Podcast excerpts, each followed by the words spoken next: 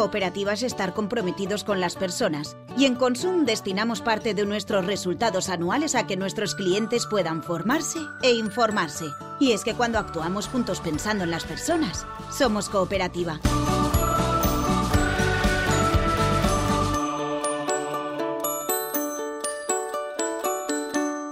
Hola, ¿qué tal? Bienvenidos una vez más a Entre Nosotros, el podcast de Consum sobre alimentación saludable, recetas, productos de temporada, ideas de ahorro y aprovechamiento, qué tomamos y cómo nos lo tomamos. El marisco no falta nunca en las mesas estos días, en las celebraciones, pero en realidad cualquier momento del año es bueno para disfrutar de su sabor y beneficiarnos de sus muchas y buenas propiedades nutricionales. Cocidos, a la plancha, rebozados o para hacer un fresco y delicioso ceviche. Hoy en Entre Nosotros, el podcast de alimentación saludable de Consum, hablamos del marisco, un alimento tan amado como desconocido, porque ¿qué es exactamente? ¿Qué tipos existen? ¿Cómo se clasifica? Cómo lo preparamos. Mamen Eslava, ¿qué tal? Muy buenas. Hola, buenas, ¿qué tal? ¿Cómo estamos?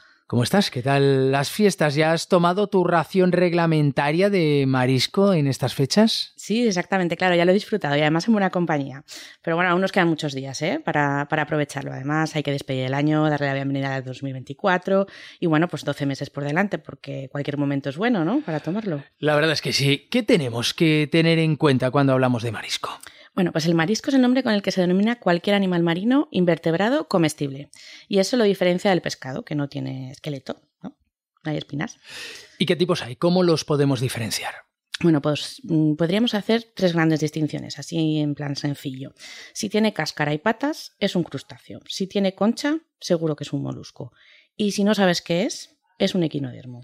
Entonces, si tiene patas y cáscara, ¿Es un crustáceo? Eso es, son los que llevan caparazón, como las gambas o los cangrejos. Aunque podemos encontrarlos durante casi todo el año, el marisco es muy típico de las comidas y cenas de Navidad. Se comen después de pelarlos o, digamos, después de intervenir sobre ellos, porque incluso hacen falta a veces pinzas para retirar esa fuerte defensa que tienen en forma de caparazón. Y además de ese pequeño inconveniente para comerlos, ¿Tienen alguna otra desventaja? Sí, tienen un pero. El único pero es que mm, tienen un fuerte aporte en colesterol, ya que algunos crustáceos pues, contienen niveles poco recomendables para una dieta baja en colesterol y tampoco recomendable en personas pues, con gota, ya que poseen purinas que se transforman en ácido úrico. En cambio, con los moluscos de concha pues no hay ningún problema. ¿Y qué hay de los moluscos, los de conchas, como nos dices? ¿Qué nos puedes contar? Bueno, estos están recubiertos por una o dos conchas o valvas, como los mejillones, por ejemplo. Viven en los fondos marinos o adheridos a las rocas. Los que más conocemos son los bivalvos, los que tienen dos piezas o valvas. En muchos casos eh, no cuenta con más ayuda que esa concha para desplazarse en el agua, moviéndose a base del impulso que generan al abrir y cerrar las valvas. Aunque otros, como el berberecho, pues se sirven de un pie musculoso, así que bien curiosos. Y nos quedarían los equinodermos. Eso, es lo que hemos dicho, que si no, si no sabes lo que son, pues son equinodermos. Son probablemente los más desconocidos. Y como decíamos, pues eso, si no sabes qué es, equinodermo. No todos son comestibles eh, o se utilizan en la gastronomía. Por ejemplo, el erizo de mar, que este sí que es comestible, es el más popular de, de su clase. Pero también tenemos la estrella de mar, por ejemplo. Ajá. Una duda. ¿El pulpo es pescado o es marisco? Bueno, pues está, mm, seguro que alguna vez te lo has preguntado, ¿no? Si es un marisco o es un pescado. Con el pulpo a veces tenemos dudas, ¿no? Es un marisco perteneciente a la familia de los moluscos cefalópodos, al igual que pasa con el calamar y la sepia. Pero claro, hay una diferencia entre ellos, el número de patas de cada uno. Eh, por eso los, pulpos se apellidan octópodos, ¿no? Porque tienen ocho. Y la sepia y el calamar decápodos, porque tienen diez. Ajá. Bueno, vamos al lío. ¿Cómo se prepara el marisco? Bueno, pues eh, cocido a la plancha. Lo que se recomienda es cocinarlo, sea cual sea el tipo de cocinado, a más de 65 grados, ya que así se reduce el riesgo de intoxicación. Y en caso de querer tomarlo crudo, que también se puede, pues mejor congelarlo previamente, unas 24 horas. ¿Tienes algún consejo para la cocción? Sí, mejor nos lo cuenta nuestro compañero Juan Carlos, del Consum de Fernando el Católico. La mejor opción es utilizar agua salada del mar. Si no es posible, agregaremos 70 gramos de sal por cada litro de agua dulce. Si el marisco está vivo, lo pondremos en agua fría. Si el marisco es congelado, lo pondremos cuando en la olla rompa el hervor. Cuando el marisco esté ya cocido, lo pasaremos por agua muy fría para así cortar la cocción y que la carne quede tersa. Mamen, todavía no hemos hablado de propiedades, de las propiedades que nos aportan. Todos tienen los mismos beneficios? Bueno, todos tienen, eh, todos los mariscos tienen un bajo aporte de grasas y un alto contenido en proteínas, así como vitaminas de grupo A, B y E y minerales como el yodo, sodio, potasio y magnesio. Pero existen algunas diferencias. Por ejemplo, como hemos dicho, los, crustáceos, los de la cáscara, tienen un, y patas, tienen un mayor aporte de grasas que los moluscos. Los de los moluscos, los de las conchas, estos tienen un mayor contenido de colesterol. En general, según los expertos, todos son perfectamente aptos para una dieta variada y equilibrada, pero claro, sin abusar.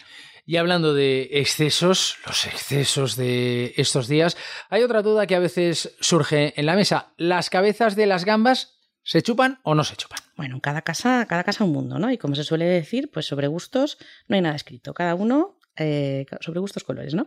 Pero no es del todo recomendable, ya que en esta parte de la cabeza, ¿no? En las, las, cabezas de las gambas se concentra la mayor parte de colesterol. Entonces, para aquellos que busquen controlarlo, pues no es aconsejable, mejor abstenerse. Y entrando en las variedades, ¿cuáles son las más habituales en nuestros menús? Bueno, eh, tenemos, por ejemplo, la, la, variedad, una de las más habituales, es el carabinero de lonja, de intenso color rojo y gran tamaño. Es uno de los crustáceos que más se suelen eh, consumir en nuestro país, tanto por su sabor, que se encuentra sobre todo en la cabeza, como hemos dicho, y como por la calidad de su carne. Aunque normalmente miden entre 10 y 20 centímetros, pueden llegar a alcanzar los 30. Suele prepararse a la plancha con un poco de sal, pero su potente sabor lo convierte en un ingrediente muy apreciado también para arroces, sopas o cremas tenemos también la gamba roja, ¿no? Sí, bien rica también la gamba roja. Con un tamaño de entre 10 y 18 centímetros, es el crustáceo más utilizado en la zona de Levante, la nuestra, ¿no? Para preparar también arroces o también a la plancha. Como el resto de crustáceos, pues su sabor también más potente en la cabeza. Luego también tenemos, por ejemplo, la cigala, que se caracteriza por su color rosáceo, carne prieta y caparazón duro. Y este es uno de los productos de mayor tradición gastronómica en nuestro país. Su tamaño va entre los 15 y los 25 centímetros. Y como siempre, pues este es un clásico, a la plancha con un poquito de sal. Y luego, pues no podemos hablar de otro que no sea el langostino, que nos falta. Es uno de los crustáceos más demandados y podemos encontrarlo en las costas atlánticas y también aquí en las mediterráneas. Aunque también se suele criar en acuicultura. Su color es más blanquecino y su carne es firme, fina y sabrosa. Y luego están los mariscos para los que tienen más paciencia, para los que les gusta ir desmigando cada parte, sacando su sabor y su jugo, ¿verdad? Sí, para estos casi casi hace falta la caja de herramientas. ¿eh? en este grupo estarían el cangrejo y el centollo. El cangrejo se consume cocido y se comen tanto las patas como las bocas, que son las pinzas, y el interior del cuerpo. La carne es delicada, pero necesitaremos los utensilios adecuados para romper su cáscara y extraer su carne. Ya hemos dicho casi las herramientas. Y luego tenemos el centollo, que es de cuerpo redondo y caparazón espinoso. En el País Vasco se le conoce como changurro y con él se elabora una receta que se hace desmenuzando su carne, mezclándola con cebolla, tomate y brandy y gratinándola luego en el propio caparazón. Vamos, riquísimo. La verdad es que se me está haciendo la boca agua. ¿Qué más marisco tenemos? Bueno, también tendríamos eh, en otro grupo las almejas y las ostras. La almeja lo ideal es comprarla viva, aunque también se puede encontrar congelada. Es muy versátil en la cocina y podemos prepararlas solas con una rica salsa marinera o para, acompañar también guisos y calderetas. Y luego tenemos también las ostras, que antes eran un poco delicatessen, pero ahora se han popularizado un montón. Y en España tenemos grandes zonas de producción como Galicia y la costa mediterránea. Y están cada vez más de moda las ostras. Para muchos se trata de uno de los mejores manjares que da el mar. Se suelen comer crudas con un poquito de limón escurrido y bueno, acompañadas con una copa de cava o vino blanco bien fresquito, buenísimas. Y nos falta al menos un tipo de marisco también para chuparse los dedos para los muy, muy amantes de este alimento que suele ser un poco más caro, el bogavante. Sí, nos falta el bogavante, que tiene mucha fama y puede alcanzar un precio un poquito más elevado. Al contrario de lo que mucha gente piensa, suele ser más pequeño que la langosta, aunque su sabor es más intenso.